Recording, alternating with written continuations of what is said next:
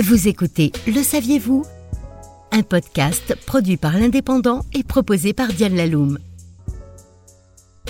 Un jeune écervelé de 11 ans, originaire de San Francisco, qui a une subite envie de limonade par des températures polaires. Oui, oui, après tout, pourquoi pas? Mais voilà, pas de limonade à la maison. Alors, il mélange avec un petit morceau de bois de l'eau gazeuse et du soda en poudre qu'il met à refroidir sur le rebord de la fenêtre. Les lois de la physique étant ce qu'elles sont et l'enfance ce qu'elle est, le petit Frank et personne retrouve le lendemain sa boisson congelée, figée autour du bâtonnet de bois. La suite est mythique, vous la connaissez tous.